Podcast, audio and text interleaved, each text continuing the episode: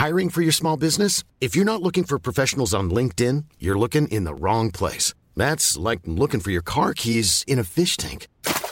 LinkedIn helps you hire professionals you can't find anywhere else, even those who aren't actively searching for a new job but might be open to the perfect role. In a given month, over 70% of LinkedIn users don't even visit other leading job sites. So start looking in the right place. With LinkedIn, you can hire professionals like a professional. Post your free job on linkedin.com slash people today. Hey, I'm Ryan Reynolds. At Mint Mobile, we like to do the opposite of what Big Wireless does. They charge you a lot, we charge you a little. So naturally, when they announced they'd be raising their prices due to inflation, we decided to deflate our prices due to not hating you. That's right. We're cutting the price of Mint Unlimited from $30 a month to just $15 a month. Give it a try at mintmobile.com slash switch. $45 upfront for three months plus taxes and fees. Promo rate for new customers for limited time. Unlimited more than 40 gigabytes per month. Slows. Full terms at mintmobile.com.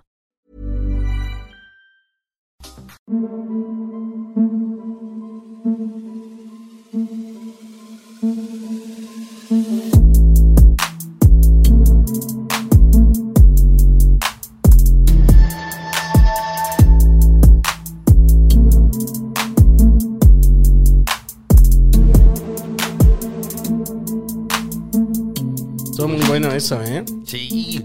Eh, bueno, eh, después de esta sabrosura eh, que acabamos de experimentar, eh, lamentablemente estamos sobrios, Sí. pero igual la disfrutamos. Mucho. Entonces, este, bueno, ahora sí, eh, eh, quiero darle la bienvenida a este capítulo, a este capítulo. Le vamos a dar la bienvenida a este capítulo. Hola, vi- Hola, capítulo. Estás bienvenido. Eh, y, Pasa, siéntate. pasa, ¿Qué te siéntate, sirvo? siéntate.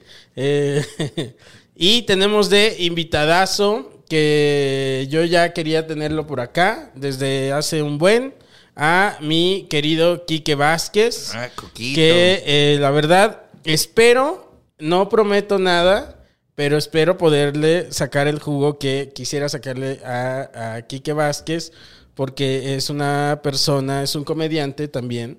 Eh, muy interesante. Entonces, Hombre, muchas eh, gracias. Quiquito tiene muchas cosas en su cabeza y espero poder sacarle un gajo de eso. ¿Verdad? Uf. Es- ¿qué, es el De esa más? mandarina. voy, voy a pelar un poco. Sí, voy a, voy a intentar pelar esa mandarina y extraer un gajo para ustedes. Uf. Eh, de mi Kikito, eh, que es, eh, entre otras cosas, bueno, es comediante, pero también es psicólogo, ¿no? Entonces, eh, y no es nada más, o sea, que tú dices psicólogo, que ya está muy bien, Sí. pero tienes maestría y Eh, estás estudiando el doctorado eh, o ya lo acabaste. No, no, no. Estudié un, un posgrado en, en modelos narrativos de terapia. Entonces, Uf. está interesante. Modelos narrativos de terapia. ¿Puedes explicar eso así a grandes Uf, rasgos? eh, sí. Eh, digamos que yo estudié terapia familiar, que es como el árbol gigante, y yo agarré la rama de modelos narrativos que habla de entender la vida de las personas como una narración. Y como una narración, digamos que la vida de las personas está delimitada eh, por ciertos reglamentos, como si tú escribieras una historia. Ajá. Entonces, digamos que no puedes sacar a la persona fuera de esos límites. Entonces, los límites narrativos en los que vivimos son cómo se entienden las emociones, cómo se entiende la enfermedad, cómo se entiende la sociedad actual. Entonces, cuando alguien me, me empieza a decir ciertas cosas, como por ejemplo, cuando una chava me dice, por ejemplo, no me siento suficiente, antes de decir, es que tienes pedos de autoestima, es como, no, ¿cuáles No. son los límites narrativos De en los que estás? Ajá. Entonces es como, ah, donde ok. tú estás situada. ¿no? Exacto. Entonces, cuando tú traes esto a la mesa, entonces como que la persona dice, ah, se me olvidó que esto estaba dentro de la historia. Bueno, entonces tú y empieza bueno, a ¿cómo entender hago? más cómo opera ese sentimiento, Sí. ¿no? Y entonces está bien interesante porque justo como se llama terapia de mérito narrativo o terapia narrativa, pues tratas de ver a la persona como si tú estuvieras viendo un libro con la historia en la vida de esta persona. Entonces, como te entiendes como un personaje. Oye, qué bonito. Sí. Es como la canción, ¿Cómo? Tú sí escribes muy bonito. Exacto. Para ti soy libro abierto. Escríbeme, te necesito. Uf, claro. Es cierto. Sí, sí, sí. Justo así. Entonces, eh, eh, lo que me gusta de entender la terapia desde estos modelos es muy a grosso modo. O sea, porque hay Sí, un chorro o de cosas bien densas. Obvio y- es, eh, estamos intentando simplificar algo Sí. que seguramente es muy complejo. Sí, porque con- conlleva pensar, por ejemplo, que la identidad no es algo fijo. Y como la identidad no es algo fijo, tal cosa como una personalidad no la podemos tratar como tal, porque no hay una identidad fija, más bien hay Entonces, que ¿de qué te agarras? Exactamente. De la, de la narrativa de, de Exactamente. esa persona. Si yo te pregunto, o sea, si yo le hubiera preguntado al Coco de hace cuatro años Es quién otro es Coco. Coco, es otro Siempre Coco. lo hemos dicho, eh, o sea, eh, con Carlitos lo decíamos mucho, o sea, güey, a veces cruzando esa puerta ya no soy el mismo. Sí, justo. O sea, y ya no opino lo mismo. A veces cuando, o- y tú, tú lo sabes porque también grabas mucho podcast, este, a veces cuando grabamos un podcast, lo acabas de grabar y dices que ya no estoy de acuerdo con lo que dije. Ajá, o es ¿No? como, verga, no sabía que pensaba esto. O sea, Y sí. A mí de repente me pasa que, que escucho opiniones que he tenido en podcast que digo, wow, ¿de dónde salió este pedo? Yo, Claro. yo no pensé que fuera capaz de decir algo así. Y, y- y- y la verdad es que creo que tienes mucha razón en lo que dices. O sea, me, me hace mucho sentido ese pedo. Porque es cierto. O sea, si le con. Si. Si checo el coco de hace un año. No. En ciertas cosas ya opinamos totalmente distinto. sí, O sea, es como, güey, justo es que en mi narrativa, ¿no? Se en mi camino se movió este pedo por esta otra cosa, ¿no? Como que o aprendí esto, o tuve esta experiencia, y o, u- o obtuve este conocimiento que hace que mi opinión sobre las lámparas haya cambiado. haya cambiado. Y, justo lo, lo que me gusta de esta terapia de mérito narrativo es que puedes mirarte a ti mismo desde diferentes perspectivas. Uf, tengo que encontrar una película que te va a encantar. Es de un güey que a través de un casco es un güey que inventa Ajá. un bueno, a ver, lo voy a intentar resumir, Coco, sé concreto. Este es una pareja Ajá. que ya est- están como terminando, pero quieren rescatar la relación. Ok. Entonces van a, a- en su aniversario, regresan al hotel, creo, donde tuvieron su primera vez. Ok. Y, y regresan a ese hotel. Cuando, cuando llegan a ese hotel, está ya abandonado, pero es como una vecindad. El hotel está así. Y el güey inventó un casco que hace que pueda regresar el tiempo 15 segundos, una cosa así para, porque él lo tenía como, como rega- regalo de aniversario, para que cuando tuvieran la relación, cuando hicieran el amor y ella llegara al orgasmo, pudieran repetir ese momento las veces que quisieran. ¡Wow! Ajá. Era un regalo muy bonito. Uf. Y entonces, total, que llegan al, al, al, este, al hotelucho este y lo encuentran abandonado y dicen, verga, güey. Pues ahora está abandonado, ¿qué hacemos? Pues acá nos quedamos, chingue su madre, necesitamos rescatar la pareja, ¿no? Y entonces, este, se estacionan, ya este güey creo que se sube a arreglar las cosas, a instalarse y llega el amante o examante de ella. Y él desde un punto de vista de- del- en el hotel ve cómo se besan. Y entonces este güey se vuelve loco, hace una locura. No me acuerdo si le pega un batazo al otro güey o qué pasa. Y se hace un desvergue.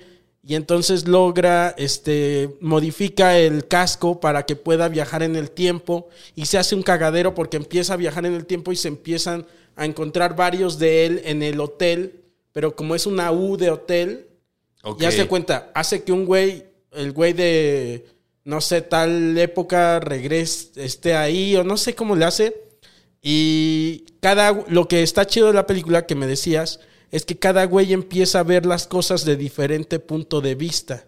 Claro. Y según el punto de vista que les toca en el hotel, están teniendo otra percepción de las cosas. Claro, y, y justo, eh, eh, digamos que esta forma de terapia de repente causa cierto temor o cierta desconfianza porque en la psicología de la cultura pop nos han machacado, por ejemplo, que en personalidades solo hay una. O que solo tienes que ser uno y mantenerte constante en ese uno toda tu vida. Y que si no te mantienes constante en ese uno toda tu vida, algo está mal. Claro. Y no necesariamente. Entonces, cuando, cuando de repente haces estos juegos de. Eh, por ejemplo, voy a poner un ejemplo que a, a ver si te acuerdas.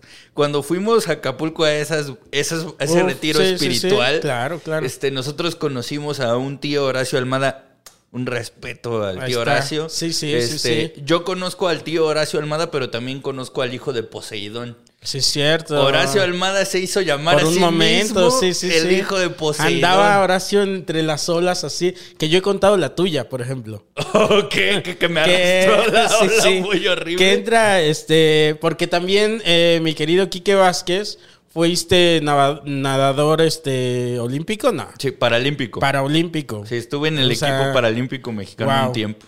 O sea, pero no fuiste a las olimpiadas. No, este, no. A las paraolimpiadas, pues, ibas- pero no fuiste. Iba a ir a las, a las clasificatorias que se hicieron en Panamá. Eh, los panamericanos, los Ajá. parapanamericanos. Para, para parece canción. Sí, parece trabalenguas. Ajá, sí, para panamericanos. El atleta para panamericano quiere Ajá. ir a las, a las Sí, sí, Olimpiadas sí. para panamericanas. para- se, se quiere para eh, y e ibas a ir ahí. Iba a ir ahí, pero eh, cuando, cuando recibí la noticia de que alcancé los tiempos para clasificarme e ir a los Panamericanos, también recibí la noticia de que me admitieron en la universidad a Oh, estudiar no. y yo me fui a Y la no te pueden universidad. ha- hacer el paro en la universidad, así como, güey. O sea, haz paro, o sea, no voy a ir a una fiesta. Eh, pues es que la cuestión era que yo, ingenuamente, la verdad, creo que me faltó investigar más, pero yo pensaba que como lo que quería estudiar era psicología, que yo decía, tengo que estar 100% ahí todo el tiempo, porque qué tal que la clase que faltó dicen cómo tratar con alguien con psicosis y no fui a esa clase, Oh, güey. Entonces, imagínate Sí, que sí, tengo qué mal que tiene- psicólogo voy a ser. Exacto, dije, puta, voy a ser un pésimo psicólogo Sí, que trate la psicosis.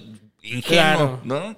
Pero. Cierto. Entonces ibas a ir y ya no fuiste. Sí, ya no, Ya. yo ya no quise ir. Ya y no. todavía la gente de la universidad me decía, güey, pues este, te becamos. Y, y ya se Oh, hacía, no. ya se veían ahí. Eras como- muy bueno, ¿no? Este, pues es que no es que fuera bueno no. O sea, yo nada más lo veía como, pues ya rompí el tiempo que se tenía que romper para poder llegar a las clasificatorias. De natación, eh, ajá, de diciendo, ¿eh? natación. Ajá. Ni siquiera sé si hubiera podido o no ganarle a alguien en los Panamericanos, pero se supone que si yo entraba dentro del top 4 de nadadores en los Panamericanos, yo tenía un lugar en los Olímpicos. Guau, güey. Sí. No mames. Quique. Sí. Siento que la cagaste. Yo también siento. Ahora que hablo contigo, Sí, Coco, sí. siento que Sí, güey. que si te no- perdías de esa clase, nada, pues le echas más ganas y la, la repones, güey. Pero bueno, mira, lo pasado, pasado. Y entonces Quique eh, se mete bien valiente al agua, lucha con el mar, chingón, muy bien. eh, nada, muy bien, Quique y todo. Y de repente va saliendo del agua Quique eh, como puede y lo volteo a ver. Y cuando lo volteo a ver, nada más veo como lo cacha la ola y lo, y lo regresa al mar y lo hace así como, como Hulk a, a Loki, así de za, za, za, y me lo regresa ya todo raspado. Pero todos acabamos muy mal. También Horacio acabó muy mal de la espalda. No se podía parar al no se otro podía- podía día. parar, pero mira, nos la pasamos muy bien. Eh, Pero ju- justo ahí es donde, donde te iba a decir, tú, tú conoces a lo mejor una versión de mí que Sí. nadie más conoce. Cierto. Eh, y nosotros conocemos a- al, al hijo, al hijo de Poseidón, que nadie más que los que estuvimos ahí conocen. Y, y- y la cuestión es que de repente suele pasar que, que- que tendemos mucho a generalizar muchas cosas. Y entonces dicen, ay. Horacio, ¿qué va a poder nadar? Ese güey que... Digo, no mames, ese güey es el hijo de Poseidón. lo ven con su bastoncito a veces. Lo ven que- con su bastón diciéndole no me saludes porque le tengo miedo al COVID. Pero así como lo ven, es el hijo de Sí, Poseidón. Yo claro. lo vi. Somos muchas cosas. Exacto. eh, y al mismo tiempo, ¿no? Sí. Sucediendo. Y luego hasta unas se pelean con otras. Porque por eso somos, y corrígeme si estoy mal, por eso caemos en contradicciones. Sí, justo. Y, y que de verdad, o sea, las contradicciones están chidas. O sea, tener una contradicción está chida porque quizá dos cosas que son igualmente valiosas para ti están tratando de prevalecer. Eh, pero quiere decir que, que tienes como la posibilidad o la mente tan abierta como para decir, tan esto es valioso como esto otro también. Y necesito ver de qué manera logro un equilibrio entre estas Claro. dos cosas. De Pero hecho- ¿y luego qué pasa cuando, o sea, eso, ¿no? A veces chocan demasiado. Y dices, pero es que esta le está diciendo a esta otra parte de mí que esta no tiene sentido o esta parte no debe de ser, güey. Eh, pero, pero justo sa- saber que las dos tienen derecho a existir y darles un lugar también te permite decir, bueno, ¿cómo puedo, con- cómo puedo a lo mejor tener un punto medio entre estas dos? No es que una prevalezca sobre la otra, sino, ok, ¿cuál es la información valiosa desde este punto de vista y cuál es la información valiosa de este? y, y a ver si logramos una Y si no- fusión. Y si no, eh, Pues existes nada más, ¿no? Existes o decides, dependiendo del contexto en el que estás, cuál, cuál, cuál se acerca mejor a lo que tú quisieras. Ok. Eh, porque muchas veces, o sea, a eh, últimamente he conversado con muchas personas acerca de la confusión que es hacer lo que quiero con hacer lo que estoy exigido a hacer. hacer lo que quiero con hacer lo que estoy Exigido exigido por mí mismo o por la sociedad. Por las dos. O sea, porque a veces yo creo que quiero hacer esto, pero de repente estoy en un lugar en donde no me siento del todo cómodo haciendo cosas que del todo no me siento cómodo diciendo, haciendo, sintiendo, pensando. Pero, Pero, y estoy si ahí- eso, y si eso conlleva la otra. O sea, si lo que tengo que, lo que estoy exigido hacer, lo tengo que hacer para hacer lo que quiero hacer. Pero, por ejemplo, tú tienes consciente eso. Ha- Hay gente que tiene enfrente diciendo, bueno, pues tengo que pasar por este mal trago porque esto que quiero, pues tengo que pasar por aquí primero para llegar acá. Hay gente que no lo sabe, hay gente que no lo ha visto. Y Sí. el problema es cuando la gente dice, esto que estoy exigido hacer, pues es lo que es, ¿no? Está chido y así tiene que ser. Así me tocó. Así me tocó, pero cuando le preguntas si estás contento y estás satisfecho, de repente te dicen, no lo había pensado nunca. Ahora, te tengo otra pregunta ahí. Ajá. Eso es con lo que estoy exigido hacer, ¿no? Ahora, con lo que quiero hacer, a veces lo que queremos hacer, eh, tú pon, quiero llegar a ser, quiero hacer esto, Ajá. ¿no? Esa es mi meta. Sí.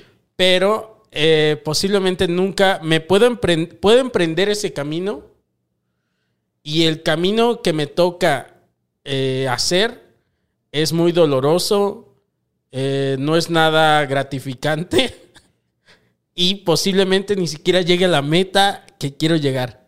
Ok.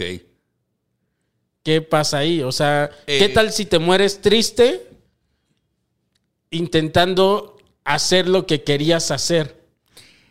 O sea, nomás te estoy siendo Es el que, abogado del diablo. Sí, estás O sea, haciéndole, sí. Porque justo, o sea, como te, como te escuchaba eh, planteando la pregunta, es, pues estás definiendo mi camino del activismo, güey. Eh, como, como activista de los derechos de las personas con discapacidad, pues nadie los respeta. Y probablemente mis ojos nunca vean una sociedad totalmente incluyente con diseños universales y que las personas no discriminen entre los que funcionan bien, entre los que funcionan mal. O sea, Yo quizá, me, quizá nunca lo vea. Eh, O sea, yo, yo estoy emprendiendo un camino que sé que la meta a la que yo tengo que llegar no la voy a Sí. alcanzar. Ah, Eh, ah, sí, güey. Es muy fuerte eso. Apenas estaba platicando con un amigo de un activista este, en Morelos. Ah, voy a decir algo bien feo, pero lo mataron, güey. Verde. Y al final, o sea, matan a este activista y, y uno se queda con este sabor de boca como de decir, chale, esta persona, ¿no? O sea, luchando por eso, literalmente da la vida por ese pedo y su familia y todo, no sé, piensas miles de cosas Sí. sobre el camino que te digo como doloroso de y que no solo no ves lo que querías eh, lograr, sino que Tu vida pudo terminar antes de lo que Te pudo matan. haber sido, sí, O sea- claro. Pero pensaba también en eh, cuáles son las cosas que son valiosas para ti. claro. Eh, en, en mi caso, o sea, yo tengo un chorro de historias detrás que me mantienen en ese camino. Y lo que me mantiene ahí, o sea, aún sabiendo que la meta no la voy a alcanzar nunca, porque lo, lo tengo claro. Claro. Eh, a- aunque sé que la meta no la voy a alcanzar nunca, mi- lo que me mantiene ahí es pensar, en mí no va a quedar que hubo alguien que lo intentó. Sí, sí, O sea, sí. porque yo estoy en este camino porque vi a alguien que lo intentó Sí. y que vio que- y que yo vi que hizo cosas. O sea, porque ese alguien es un como yo que lo intentó. Y Sí. si ese alguien que es como yo lo intentó, yo puedo intentarlo también. Porque detrás de mí puede haber un alguien que esté buscando ver que alguien lo intente y está en un entorno en donde todo el mundo le dice es una pendejada, esta Claro. mamada no sirve, ¿para qué vas? Pero creo que cada paso que doy hacia acá, aunque no llegue, Es- pues es darle la estafeta a otro alguien y decir, Sí. yo no voy a llegar, güey, pero llega tú. O tal vez llega un poquito más para allá. ¿no? Ajá. Y también creo que, y- igual corrígeme si estoy equivocado, aunque sea siempre estos caminos, aunque sea como tu pon doloroso o, o sea muy difícil o sea muy este desgraciado este y malagradecido el camino algo de, de placer tiene que haber ahí no de satisfacción de goce Sí. o sea porque al final de todos modos escogiste el camino que que tú querías Ajá. ¿no? O sea, di- dijiste, yo quería eso, güey. Como tal vez no quería todo lo feo, pero de todos modos yo escogí ir hacia allá, güey. Claro. Y algo de goce debe de haber ahí, ¿no? Pues sí, es que depende también, digamos que cada persona tiene eh, en la historia de su vida lo que piensa que es valioso o por lo que vale la pena luchar o pelear. eh, o, o lo que le da sentido a su propia vida. Cada quien tiene una idea acerca de esto. En mi caso, y, y- y- y yo hablo del activismo, pues porque como que se encuadra bastante bien esta metáfora de voy persiguiendo un, un molino de viento, güey. Voy Sí, sí, persiguiendo sí. algo que no voy a alcanzar. O el conejo este, ¿no? Ajá, que, que no voy a alcanzar jamás. Pero de menos ver pequeñas cosas, pequeños logros son los que me hacen decir, esto es lo que vale la pena. Sí. Por ejemplo, cuando, cuando me bajo, por ejemplo, de un escenario después de hacer stand-up y llega una persona eh, con diversidad funcional que me ha pasado mucho, o sea, personas que han perdido extremidades, personas con ceguera, o sea, Sí. llegan y me dicen, por ti me dieron ganas de intentar este pedo, güey. Ya vi que a ti no te da vergüenza subirte a un escenario y contar lo que dices, y yo tengo derecho a decirlo también. Güey, encontrarme Sí. a una de esas personas es como, vale la pena estar Claro. en este pedo, güey. A lo mejor a mí nadie me pela nunca jamás. Pero O- solo porque esta persona. En, en cierto grado sí. Ajá, Siempre sabes que en cierto grado sí. ajá. ¿No? Nunca va a ser cero, creo. Sí, no, pero nunca va a ser cero, pero nunca va a ser cien. Sí, sí, sí, Tampoco. no, no. Entonces, sí, porque te digo, es, es una meta a la que yo sé que no voy a mis ojos no lo van a ver. Estoy completamente consciente de que mis ojos no lo van a ver. Pero Sí, sí, sí. sé que cada persona que dice, güey, eh, si no hubieras estado tú, yo no me hubiera atrevido a intentar en la comedia, a lo mejor. Sí. Es un pasito adelante, güey, porque Sí. a lo mejor yo no lo logro, pero alguien de ellos sí. Este, Sí. o, o cada vez que, que yo, por ejemplo, doy un taller y un médico de esos médicos que decían, pues estos güeyes lo que quieren es rehabilitarse o, güey, pues ya ni te esfuerces. Después de tomar un taller conmigo dicen, verga, no me había dado cuenta de este punto de vista. Lo voy Claro. a tomar en cuenta. Es como, a lo mejor yo no lo voy a ver, y, pero tú ya tienes una idea nueva Sí. y en mí no quedó. O sea, Y eh, es cierto, porque eso que decías tú de que eh, cada persona tiene, o sea, tú puedes leerlo de diferentes maneras según lo experimentes, ¿no? A Sí. esa persona, ¿no? Sí. Como puedes experimentar a una persona desde el lado que es una super nadador y todo ese pedo. Y ahora creo que también como en, en no sé, igual corrígeme otra vez, estoy equivocado, como en grupos de personas también se pueden leer de diferentes maneras, ¿no? Claro. Porque estaba pensando en esta película, no sé si la viste, está en Amazon y ya no me acuerdo del título de la película. es de este güey que se queda sordo. Ah, The Sound of Metal. Ajá. Y entonces él tenía una idea de lo que era ser sordo. Ajá. Y luego, este, spoiler alert, llega el güey a, a- a un centro, a una escuela, donde le dicen, a ver, güey, aquí lo que vas a aprender es, a- es un estilo de vida. O Sí. sea, y aquí nadie se siente mal este, por estar sordo.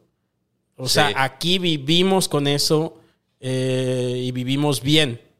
Sí. ¿no? Y, y funcionamos y todo ese pedo. Y, y él terco en la película porque también hasta un punto, ¿verdad?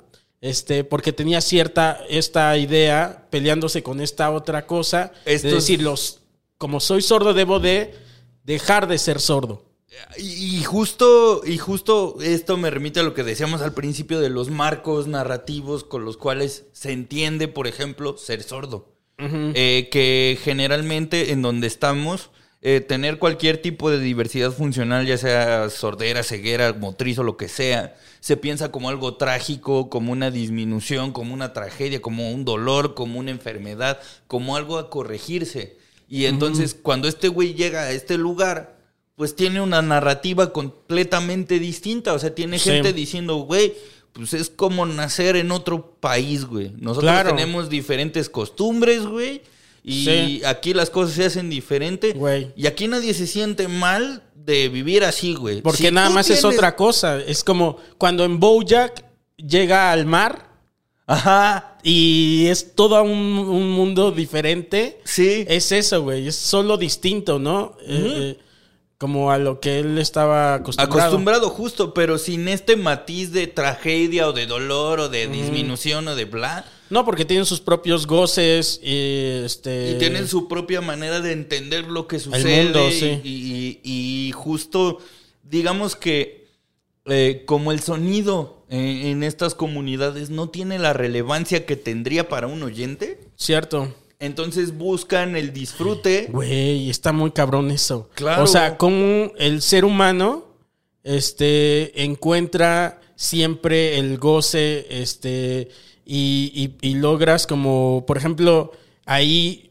cuestiones que uno nunca se pone a pensar, por ejemplo, en las vibraciones. Ajá. que uno obtenga este el, el goce a través de vibraciones. Y que digas, uff, qué chingón está vibrando esto. Sí. ¿No? Y es como, güey, eh, normalmente no hacemos eso, pero hay personas que sí, que sí gozan con, con, con, con esas otras experiencias y te abre a otras cosas eh, y a otros goces que otros tal vez no tienen o no han experimentado. Justo, y, y, o sea, me hiciste recordar una anécdota bien chida en donde yo fui, eh, a- yo aprendí lengua de señas para, para la comunidad sorda y hice muchos amigos eh, sordos. De repente hicieron una fiesta de cumpleaños, alguien de ellos cumpleaños, y rentaron así bocinas como de sonidero, güey, de esas que son Ok, pero para bocinas. tumbar, ajá. Exacto, entonces en la fiesta nada más las personas sordas sentían las pinches vibraciones en el pecho. Wow. Y la única pregunta que me hacían es, ¿qué música está sonando? Y yo, ¿cómo que qué música está ¿Y sonando? qué era? Me dicen, o rock, o salsa, o cumbia. No, pues Vicente Fernández. Ajá, entonces me preguntaban para saber si lo bailaban o no. Ok, ok. Y para saber si lo bailaban, cómo lo bailaban. Porque ellos visualmente sí tienen la información de cómo se ve el rock and roll, cómo Claro. se ve la cumbia, Seguro. Pues, cómo se ve el Güey, un twist. Sí. Yo bien viejo. Un Sí, un twist. un charleston. Un, char- un danzón, un mambo, No, pero sí, güey. Eh, un zapateado. un zapateado. Así como- Sí, claro. Güey, por ejemplo, eso se ha de gozar diferente. Un zapateado, un tap Sí. eh, para el sordomudo. O sea, bueno, para el sordo. Este, se. Como que es una experiencia que ellos podrían súper entender. Y justo, justo ahorita que te escuchaba decir cómo las personas encontramos el goce de diferentes formas, pensaba en esta frase como muy trillada que hay acerca de la música que dice que es el lenguaje universal. Pero ahorita que lo conversamos lo pensaban que no es de gratis, pues, porque la música no es algo totalmente auditivo.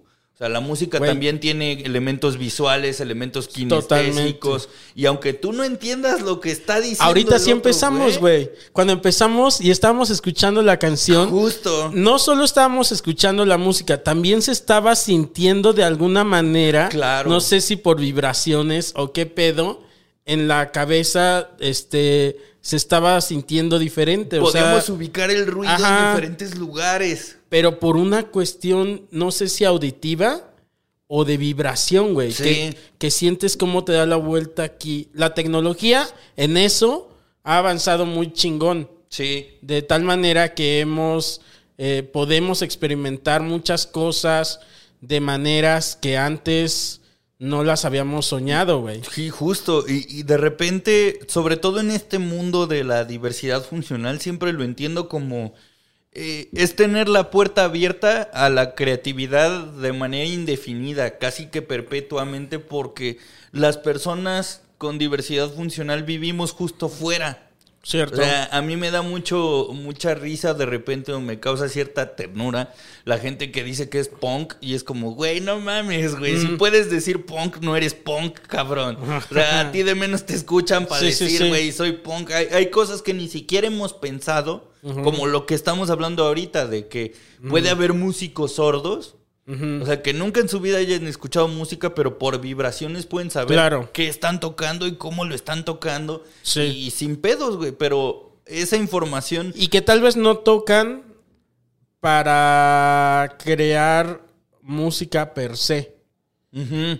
Hacen, eh, están tocando para crear vibraciones. Ajá. O a lo mejor la porque música. ya entienden, el- entienden ese mundo, o sea... Justo. O a lo mejor están creando música, pero no para los oídos. A lo mejor están creando música para el cuerpo. Sí, sí, sí. que el cuerpo perciba la música que estoy tratando de crear. Y Ah, sí. pues, cuando a nosotros que nos funcionan las orejas de cierta manera, Sí. se nos habría ocurrido que hay música para el cuerpo, por ejemplo. Sí.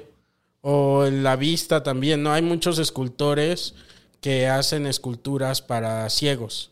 Y entonces la exposición se experimenta con el tacto y no con la vista, Claro. ¿no? Eh, Claro. y, eh, tenemos... ¿Cuántos sentidos tenemos? Un chingo. O sea, están los cinco básicos, pero está la kinestesia también. Esa que está puede- muy cabrón, güey. Sí, está la propiocepción, que es la ubicación de cómo ¿Cuál es la kinestesia? La, la de que percibes algo a través de otro sentido, ¿no? Eh, ¿O no? ese es Me como-. ¿O es la sinestesia? No, la, kines- la, la sinestesia o la kinestesia es a, a través del tacto o a, a través de, de cómo es que el cuerpo está dispuesto en el mundo que percibes algo. Entonces la kinestesia es como si mi cuerpo está ubicado de esta manera, las cosas se sienten distinto. Claro. Por ejemplo, si me dan un beso Ajá. y yo veo colores... Ok. Ahí, ahí hay un... Es que hay un fenómeno muy raro eh, en donde se entremezclan los sentidos. O sea, Ajá. digamos que ninguna información perceptual es pura. O sea, no hay nada meramente visual o no hay nada meramente auditivo. O sea, todo nos estimula diferentes zonas. O sea, Claro. por ejemplo, cuando uno escucha una canción de Bad Bunny y se te Sí. pone la piel chinita, Sí. es un fenómeno... Sí, es cierto, güey. Es un fenómeno Es polisensorial. cierto, es cierto. Cuando escuchas esa o esa parte de la canción, tampoco, porque también está conectado con la emoción. Claro. Cuando estás escuchando una canción o un discurso o lo que sea y esa y, y escuchas ese cachito que Híjole. ajá, mano, no sí. mames, lo dijo. A y es como, veces ah, güey, ajá. que me Necesitas. Ay, ah, exacto. Uf. Ajá. Se conecta con tu emoción o, o- o llega por, eh, por tu emoción y acaba en el en qué en la piel En algo eh, sensorial, en algo táctil. táctil ajá es como de se te pone la piel chinita Sí. se te paran los pelitos Sí, sí, sí. O sea, solemos pensar en los sentidos de alguna manera lineal.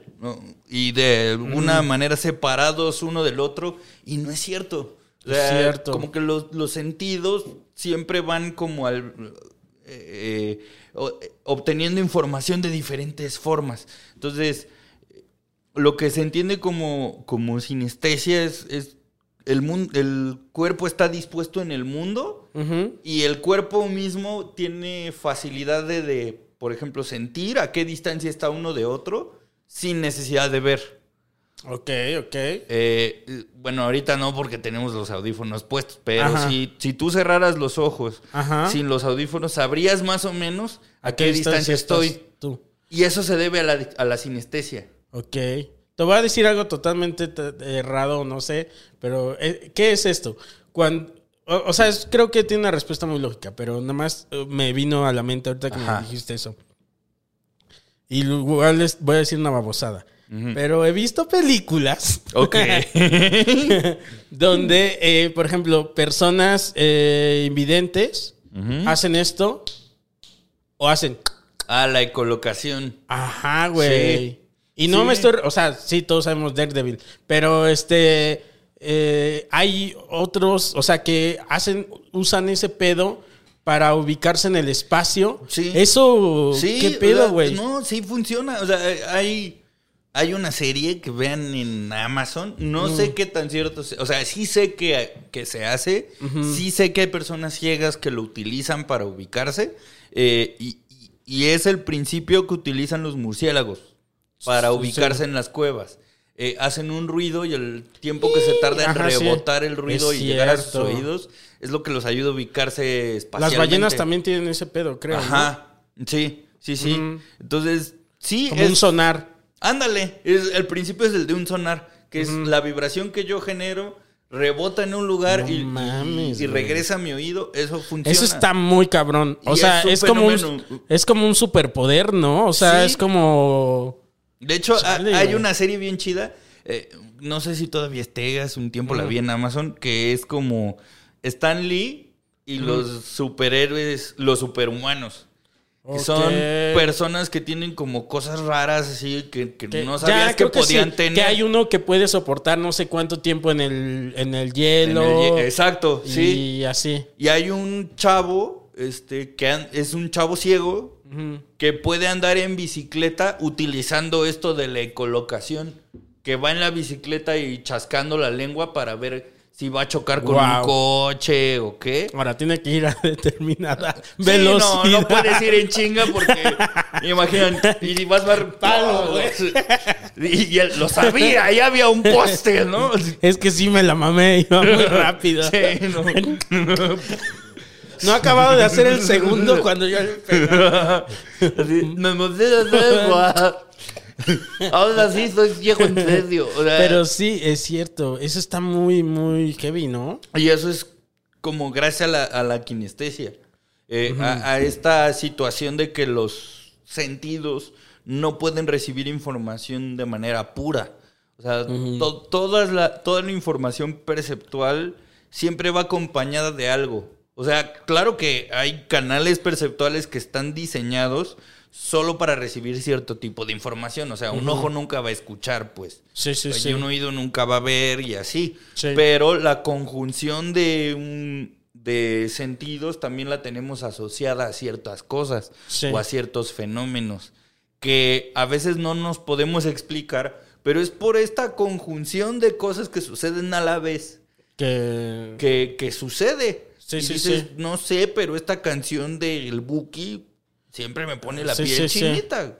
Y está cabrón, bien, ¿cómo empezamos a hablar en un punto que era que explicaras este tu, espe- tu especialidad, ¿no? Ajá. Y nos llevó a hablar como de cómo percibimos, cómo hay varias, este, mm, ¿qué, qué dirías que son? Varias personalidades que tiene una misma persona Sí. O las varias personas que habitan dentro de nosotros. y también las percepciones que tenemos de esa misma persona u grupo. Sí.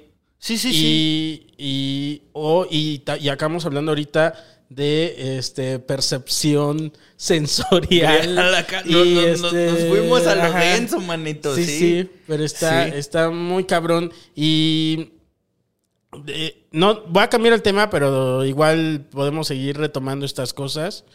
Es Tú que, date, fíjate que eh, un amigo, muy amigo mío, que eh, eh, es como fan tuyo, Ah. este... No sé, yo quería hablar de eso porque dije, wow, nos dio mucha risa y fue como, este, luego dije, ¿qué, qué pasa con eso? Y dije, voy a tener aquí que de invitado, se lo quiero ok, va, va, va, va. Fuimos a, fuimos a un café, ¿no? Este amigo y yo y, y Ana. Y, y de repente eh, mi amigo, ya íbamos al estacionamiento y mi amigo dice mis lentes. Dice, güey, eh, no mames, ¿dónde este, mis lentes? Y nos regresamos al, al- al lugar, revisamos en la puta basura porque dijimos, igual los tiraste ahí como con la basura del, del café que hicimos, la tiramos, igual la tiraste ahí. Y dice, y le digo, güey, si estás seguro que tenías tus lentes? Y dice, no, si estoy seguro, güey, porque me los puse así cuando estábamos arriba, este, andaba yo con mis lentes y todo ese pedo. Llegamos al estacionamiento y ahí estaban sus putos lentes en el coche. Ahora, lo que me parece interesante es los recuerdos insertados. Porque él recordaba tener sus lentes, pero ese era un recuerdo insertado. Sí, Eso no, eso no, no existió, güey. sí, no. Le, llaman en, eh, el efecto Mandela, recordar cosas Ah, que no cierto. sucedieron. Eh, y, y es como esta cosa de, no, pues yo, yo me acuerdo que traía los lentes, pero me pasa ¿Y es de la rama de la psicología eso o es de otra cosa? No, sí, este, se, se ha evaluado mucho como en, en cuestiones de la psicología, pero, o sea, por ejemplo, en este, en esta como forma de entender eh, las historias desde la narrativa, también eh, nos proponemos críticas hacia cómo se ha entendido la memoria, por ejemplo. Eh, la memoria no existe sino hasta que recuerdas algo, si no solo es una idea. A O sea, si- si tú no dices- ¿eh? si tú no con la dices- señora sí. haciendo cálculos aquí. Así de, a ver, barajéamela más despacio. Hasta, hasta casi oyó tu- tu hardware así. El ventilador así. Al, al mil. No, es que tú no, yo no puedo decir si tienes buena memoria o no. Tengo si no te pido memoria. que recuerdes algo. Ah, claro. Y hasta que tú no me lo recuerdes, yo no puedo decir, ah, Coco tiene buena memoria. Ok, ok. A eso me refiero. Entonces, no, e- no existe, hay personas que recuerdan con muchísimo detalle, pero no existe la memoria perfecta.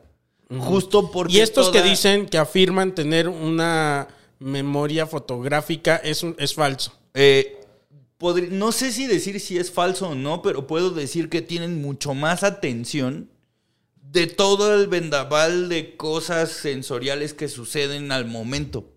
Porque como, como te decía hace un rato, no, no, no recibimos la información igual.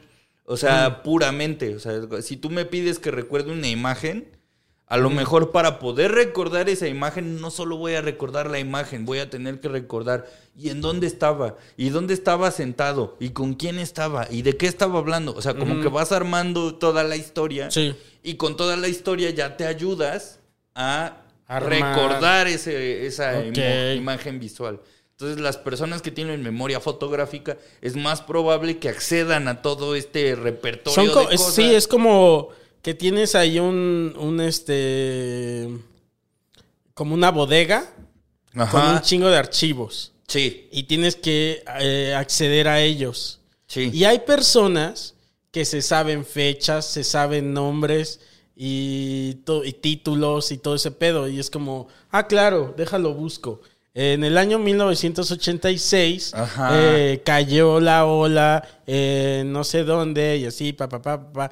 Dan nombres, fechas, sucesos exactos y todo que yo nunca puedo dar, güey. Y es que eh, también pasa porque las personas como que no, yo le llamo historiar, que es como no, no explicamos cómo es todo este proceso para llegar ahí. A lo mejor tú ya lo recuerdas tanto que ya es un proceso en automático. Sí. tan en automático que no lo desglosas. Pero si yo te Sí. pregunto, güey, ¿cómo le haces? Sí, sí, sí. Y te dicen, no, pues es que a lo mejor en 1986 fue el año en que yo perdí Claro. mi casa, porque en el 85 fue el terremoto. Sí. Y el dato que me estás preguntando es en septiembre. Claro, en septiembre, o sea, Yo tengo, o sea, por ejemplo, eh, alguien que conocemos tú y yo que creo que tiene una memoria prodigiosa. Carlitos, Carlitos Vallarta, sí. es de esas personas que te pueden dar fecha, nombre y no sé qué y tal. Sí. Eh, Horacio también. Sí. Y como que recuerdan de esa manera, güey. Y hay otros, como yo, que nada más recuerda la esencia. O sea, Ajá. te sé decir de qué va la película, pero no te sé decir el título de la película, ni el año de la película, ni los actores. Solo sé de qué va. Y yo, por ejemplo, podría explicármelo, no lo sé porque tendríamos que preguntarle a Carlos, Ajá. pero Carlos estudió doblaje Ajá. y actuación. Sí. Y entonces él tiene que saber quién es el actor, quién es el director, en qué año está, porque seguramente si lo llamaban a un llamado, él tenía que saber de qué va el pedo. ¿Tú crees? Sí. ¿O no crees que desde niño ya tenía ese pedo? Pues probablemente, o sea, porque... eh, Y entramos otra vez en eso que, que hablabas en un principio, de cómo somos diferentes personas. Y cómo estamos hablando de cómo era el Carlos de niño, Justo. cómo era el Carlos de la universidad y cómo es el Carlos ahora, ¿no? Justo, sí, porque, porque ninguna de las cosas que somos hoy o las ideas que tenemos hoy se dan por generación eh, espontánea. Son, son cosas que se van madurando, son cosas que se van escuchando, o inclusive en este marco narrativo del que hablábamos al principio, son cosas que se me van enseñando. Ahora, y aquí eh, te dije que íbamos a regresar a esas cosas. Eh, en esa cuestión de que vamos cambiando, sí. ¿Qué pasa también con la esencia de la persona? Eh, ¿También va cambiando o hay una esencia que se mantiene? Depende de cada persona. O sea, depende de qué es lo que cada persona mantiene como importante a lo largo de su vida. Hay cosas que a lo mejor desde niño nos han enseñado que es importante. Y a mí desde niño, por ejemplo, me enseñaron a, a ser solidario, a ayudar a los demás. Eh, Pues por mi historia personal, porque Claro. estaba rodeado de, de otras personas que... Y lo que- experimentaste desde distintos ángulos, ¿no? Exactamente, O es como de que lo experimenté desde una persona que no es empática conmigo o que me Justo. mira feo sin ninguna razón o... Y al contrario, la o gente... condescendiente o lo que sea. Sí, sí, sí. Y entonces eso me enseñó a yo no ser esa persona. Exactamente. Entonces, esto que, des- o sea, vamos, que pens- pensar en, en- de manera esencialista le quita la importancia a las decisiones que yo tomo. Eh, y una de estas decisiones que uno toma es como, yo puedo decidir ser este, esta persona horrible, ¿no? Pues, Condescendiente y lo que sea. Yo puedo ¿Se decidir- decide? Puedes, o sea, porque digamos que... ¿A poco no- puedes decidir ser una persona de mierda? Sí, ¿Sí? Se puede O sea, puedes tomar esa decisión. sí. ¿Y por qué lo harías? O sea, ¿por qué dirías, tengo, o sea, tengo varias opciones, ¿no? Porque sí, hay varios caminos que puedo tomar. Ajá. Y decido ser lo más mierda por... Pues es que a lo mejor no lo ves como ser más mierda, Ah, ok, ok. pero está siendo una mierda. O sea, Pero entonces no decidiste ser mierda. Solo decidiste este camino ese que- camino. Ajá, Pero me pregunto si alguien voluntariamente, voluntariamente decida decida, ser mierda. No sé, que que- sepas Ajá. que eh, ay, y eso me lleva a otra cosa que también eh, te quería preguntar, pero este eso, o sea, que, que conscientemente decidas ser una persona de mierda. Que digas, yo sé que eso es ser mierda y quiero ser eso. Eh, sí, sí, pero no. O sea, digamos que todas las decisiones que tomamos tienen una historia detrás o tienen una justificación detrás. claro. Y hace, hace unos días eh, escuché personas que dicen, no, pues, pues mi trabajo es destruirte los sueños, mano, porque la vida no está hecha de sueños, la, Ajá. la- la vida está hecha de realidades, güey. La realidad es cruda, bla, bla, bla. ¿Quién te lo dijo? ¿Quién te Es una historia, es, es una historia que tú Claro, podrías claro, decir, lo entiendo. está chingón, güey, sí, la vida, la realidad, uno no puede vivir de sueños, pero esta persona puede tener decisiones que son mierda. Claro, porque él está decidiendo conscientemente hacerte la vida difícil en un mundo porque en su razonamiento el mundo es difícil. Entonces yo voy a hacerte lo difícil Porque la vida es porque la vida es difícil. Luego, cuando yo, cuando termine yo de hacerte la vida difícil, tal vez Me lo agradezca. sa- me lo agradezcas porque salgas al mundo o estés en el mundo y digas, ya aprendí eso porque este güey ya fue mierda conmigo.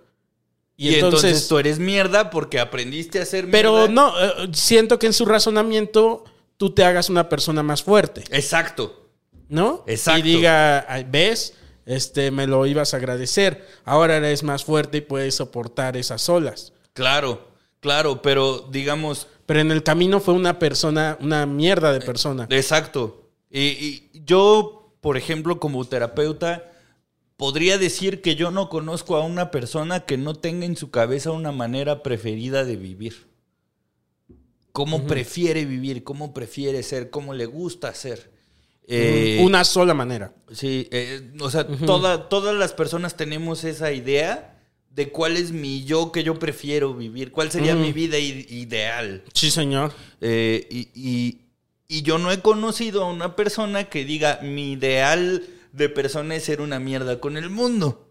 Sí, no, yo tampoco. No, Creo yo tampoco no. la conozco. O sea, he conocido personas que por decisión han hecho cosas mierdas. Ajá. O sea, pero que han dicho, hice esto porque soy mierda. y es como, güey, o sea, neta. O sea, sí. O sea, nadie que haya hecho algo grave, ¿sabes?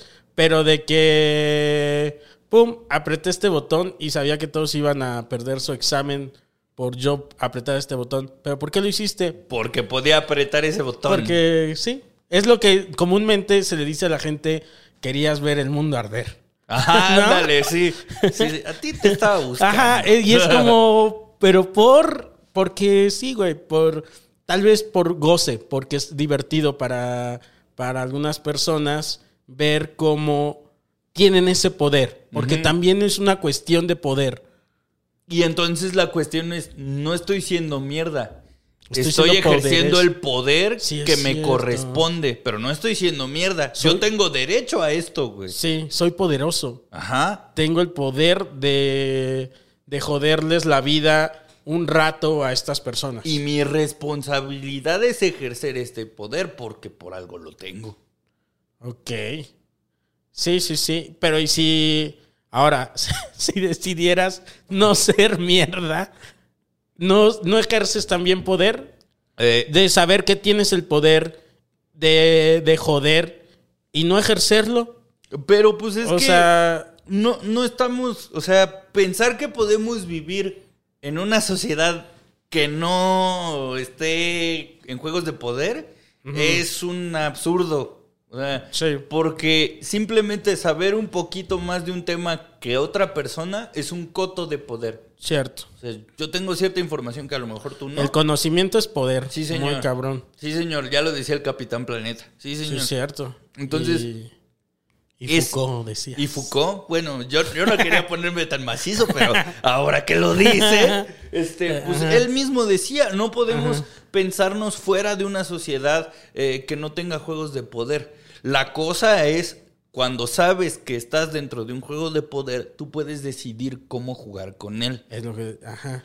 Y entonces cuando tú puedes decidir cómo jugar con él, puedes decidir ejercerlo de una manera vertical, ejercerlo de una manera horizontal, repartirlo. ¿Cómo se ejerce el poder de una manera horizontal, por ejemplo? Preguntándote. O sea, el poder lo tengo yo.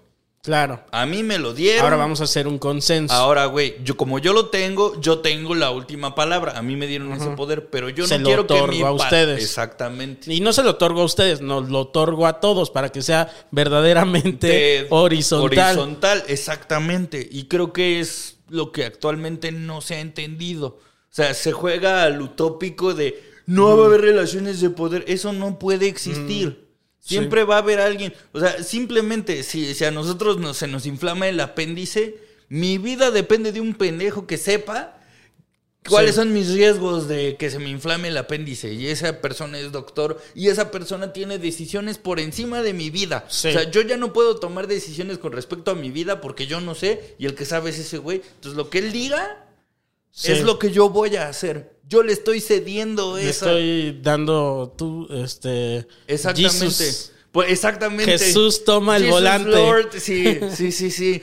Y, si, y- y si me pide que me eche agua bendita, lo voy a hacer. O sea, pero Sí. justo es. No es que unos tengan poder y unos no lo tengan. Todos tenemos diferentes cotos de poder. Grados, sí, sí. Todo es, de- o sea, digamos, eh, el, el mamador, eh, digamos, el jefe de una empresa tiene el poder jerárquico, pero el poder práctico lo tienen los trabajadores. Y si Claro. los trabajadores dejan Deci- de trabajar, dicen, no hay jefe. No se trabaja hoy, te No vas hay- a la mierda tú y el dueño. Sí, y no hay jefe. Entonces, todos tenemos un coto de poder. El problema es pensar que no va a haber, o sea, un Sí. coto de... No, no hay manera. Buscar ese, No. Esa utopía, ¿no? Es- es- exacto, Y, es- y que eso. dicen como tú, pero la voy a, pero voy a emprender ese camino. Exactamente, a lo mejor yo no voy a ver un poder, eh, un- una sociedad sin estos juegos de poder, pero yo voy a colaborar a que cuando yo Sí. lo tenga, sea más horizontal que vertical. Sí. Al Sí, menos, sí. ajá. O, en o si hay ciertas partes donde sí podemos lograr ese cambio, ¿no? Tal vez no en una en un mundo donde todo sea este como utópico y funcione como tendría que funcionar, pero sí, por ejemplo, en mi miscelánea Sí. eh, eh, pueda funcionar yo y, y los trabajadores de esa manera. Exacto. O por ejemplo, en mi caso, que soy terapeuta, eh, casi no hay, si no es que no hay, no estoy seguro, no lo sé, no hay terapeutas que manejen lengua de señas para personas sordas. Ok. A lo mejor no hay, No hay tantos. no hay tantos, o no lo sé, porque pues no No, los no conozco. puedes decir que no lo sabes. Ajá. No lo sé, pues digo. pues, Debe yo, de, ¿no? Yo que, Porque que yo entonces, sepa, ¿cómo va a ir una persona este, sorda con un terapeuta? Exactamente, Entonces? entonces yo no los, yo no sé si Tiene haya que no haber, haya. Tiene que haber, seguro, Tiene es que, que la cosa haber. es que tiene que haber, pero yo no los conozco, pero yo no voy a esperar a que haya uno. Ti- tienes si yo que ser soy uno. terapeuta Sí. y yo puedo aprender lengua de señas, yo puedo aprender lengua de señas porque soy terapeuta y darle terapia a personas sordas. Claro. Es un poco de democratizar el coto de poder que las personas oyentes sí tienen. Sí, Por sí, ejemplo, las personas oyentes pueden decidir ir a terapia o no. Las personas sordas no pueden decidir porque no hay terapeuta. Claro. Entonces, eh, uno puede tomar pequeñas decisiones. No, debe de haber también sordos terapeutas, ¿no? Ajá, espero. O sea, porque hay pocas escuelas que tienen intérpretes en sus aulas para personas sordas Sí. o para personas que señantes, o sea, que hablen en lengua de señas. Hay pocas escuelas. Sí. Pero... Este amigo del que te digo da clases a, este, a un grupo, bueno, entre su grupo eh, eh, hay, unas, hay un grupo de personas sordas. Y Ok. tienen su, tienen su intérprete y todo el pedo. Ajá, o sea, por ejemplo, estos espacios ayudan como un poco a, a democratizar y, y a lo mejor es un mundo que, como decíamos hace un rato, no me va a tocar ver nunca. Eh, Y es por parte del gobierno. ¿eh? Sí, O sí, sea, sí, o del digo, gobierno, o de que eh, venimos, o sea... Y no es para aplaudirles. Sí, es no. lo que tiene que ser. No, uff, no, y, y hay, hay mucho que reprocharle al gobierno con respecto a eso. Eh, pero también hay que, hay que decir y hay que reconocer que venimos a un mundo con un software preinstalado de cosas que se entienden y que no va a cambiar solo. O sea, eh, sol- o sea, la única manera de que el poder horizontal, el poder vertical pierda fuerza y el horizontal gane fuerza es demostrar que el horizontal funciona. Oye, que hubiera uno diagonal. Uf. Uf. bueno, sí, pero dime qué hago. es como, ¿cómo sería, no? O sea, dame las opciones para las cuales tendría que obedecerte. Sí, sí, sí, sí. Sí, Pero... o puede que y que hubiera también uno así. Pen- sí, Este. un ondulatorio Ajá. y un trepidatorio. Sí, sí. ¿No? ¿Qué tal que.? Uf, eh, ¿qué tal? Oh, a ver, eh, ¿qué tal que sí? Y yo siento que sí puede que esto sea verdad, que sea más bien de péndulo. Puede ser también, puede ser también, porque no es algo, digamos, no es algo fijo y algo lineal. Eh, digamos, hay, hay momentos en los que alguien tendrá el poder y habrá momentos en los que alguien tendrá el poder. No, no necesariamente la persona que lo ostenta la va a ostentar todo el tiempo. Sí. Pero hay, hay momentos en que va a cambiar el contexto, va a cambiar la situación y por eso es importante poner siempre el marco narrativo en el que estás. Porque a lo mejor, o sea, yo lo pienso, por ejemplo, en el mundo del stand-up, así un, un ejemplo próximo a nosotros. Nosotros somos ahorita alguien que de repente la banda ya ubica, ya Sí. sabe quiénes somos, bla, bla, bla. Algunos sí, de los que ven stand-up o los que Eh, ven podcast ahora. Los que escuchan podcast y ven podcast y los que de repente Los llegaron... que, los que ya olvídate del stand-up, ya no. Sí, los no. que escuchan los podcast. que escuchan podcast Sí. ya Ajá. nos medio ubican, ¿no? Ajá. Pero cuando nosotros empezamos, eh, tuvimos que decir, pues a ver quién nos tira paro, güey. Even when we're on a budget, we still deserve nice things. Quince is a place to scoop up stunning high-end goods for 50 to 80% less than similar brands. They have buttery soft cashmere sweaters starting at $50, luxurious Italian leather bags, and so much more.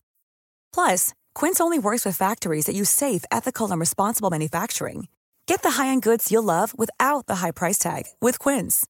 Go to quince.com slash style for free shipping and 365-day returns. When you make decisions for your company, you look for the no brainers. And if you have a lot of mailing to do, stamps.com is the ultimate no brainer. It streamlines your processes to make your business more efficient, which makes you less busy. Mail checks, invoices, legal documents, and everything you need to keep your business running with stamps.com. Seamlessly connect with every major marketplace and shopping cart. Schedule package pickups and see your cheapest and fastest shipping options from different carriers with rates up to 89% off USPS and UPS rates. And with the stamps.com mobile app, you can take care of mailing and shipping wherever you are. Make the same no-brainer decision as over 1 million other businesses with stamps.com. Sign up with code program for a 4-week trial plus free postage and a free digital scale. No long-term commitments or contracts. That's stamps.com. Code program.